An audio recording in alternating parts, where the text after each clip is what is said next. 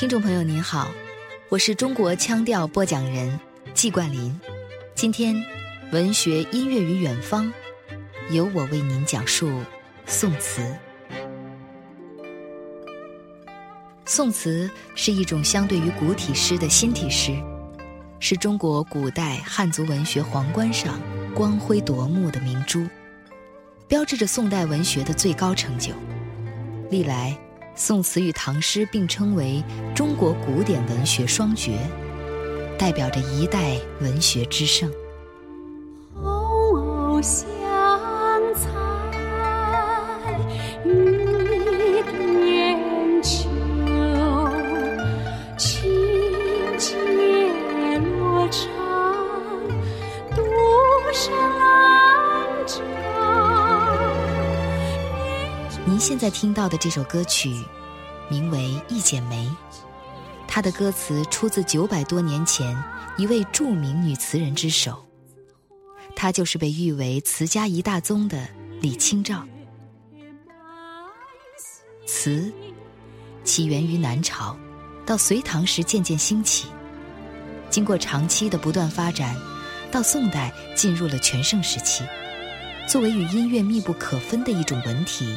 词最初被称为曲词，从长度上分为小令、中调和长调。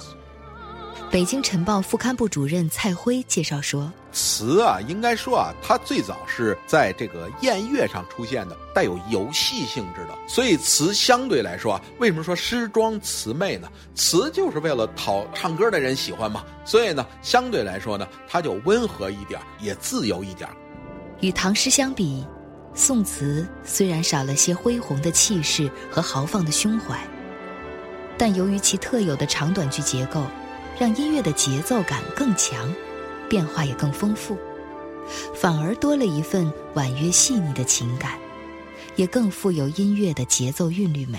一般来说呢，宋词啊，它的这个音乐性比诗歌更好。所以呢，我们当流行歌曲去唱这个的时候呢，那显然最重要的是唤醒了我们这个身份意识，还有唤醒我们这种思乡的意识。它是我们文化家园。虽然宋词的唱法如今早已失传，但由于其强调韵律感，并极富音乐感，因此当下许多音乐创作人喜欢借鉴或化用经典的古诗词。谱上曲后广为传唱，比如王菲演唱的《明月几时有》。明月几时有？把酒问青。除了直接拿宋词来谱曲，一些音乐人还巧妙利用前人营造的意境，融入自己的思想。在羽泉的专辑《三十》中，就有这样一首歌曲《辛弃疾》。著名乐评人金兆军，这是一种很好的做法。首先，音乐在我们古代的，说实在，从《诗经》以代，大家至少知道都是可以唱的。到宋代的词就不必说，完全是当时的流行歌曲，给后人留了一个很大的空间。所以到今天呢，人的作曲家在词里边揉入这些东西，再用今天的音乐把它表现出来，呃，也是一个好事。一个是我们可以从中继承传统，特别是这种中国的古典美学的这种，包括人文精神呐，呃，比如说我们的含蓄啊，这样对促进我们当代的歌曲创作，应当说是很好的利用一份宝库和资源。笑人间万事，春风不染白发，怎望寒冬冰秋？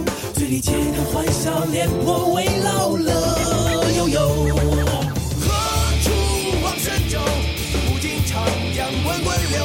天古兴亡多少事，金戈铁马战如果把这种借用诗句糅合现代音乐元素的方式称为拼盘式，王菲所采用的方式定为沙拉式。那么第三种方式就是煲汤式了。用这样一种方式演绎出来的歌曲，已经完全看不到经典诗词中的任何直接词句了。音乐制作人只是吸取其中的某些元素，翻成现代白话来演唱。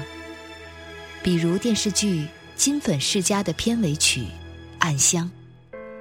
当花瓣离开花朵。暗香残留，乍听之下，这完全就是一首用来抒发感情的现代歌曲，好像和古典诗词没有任何关系。但如果您读过南宋文学家姜夔的名篇《暗香》，就会发现这首歌曲不仅在歌名上直接用了词曲的名称，在意境情感上都有着相通之处。在著名乐评人金兆君看来，这种煲汤式的方法虽不限一词一句，但又无时无刻不流露出宋词的痕迹，让听众从中听到宋词和现代流行歌曲之间剪不断、理还乱的丝丝联系。我记得当年电视剧播的时候，好像还没几集呢，这歌就先已经火了。而且它也是一首比较典型的现象，就是这剧可能淡不淡被人忘了，但这首作品却作为很经典的留下来。我想这毫无疑问，一个是由于词当中创造的这种意境蕴含的那种美和那个剧里边所表达的东西是相通的，给人留下了很深刻的印象。当然也跟三宝的很漂亮的谱曲有关，结合在一起。烈火烧过青草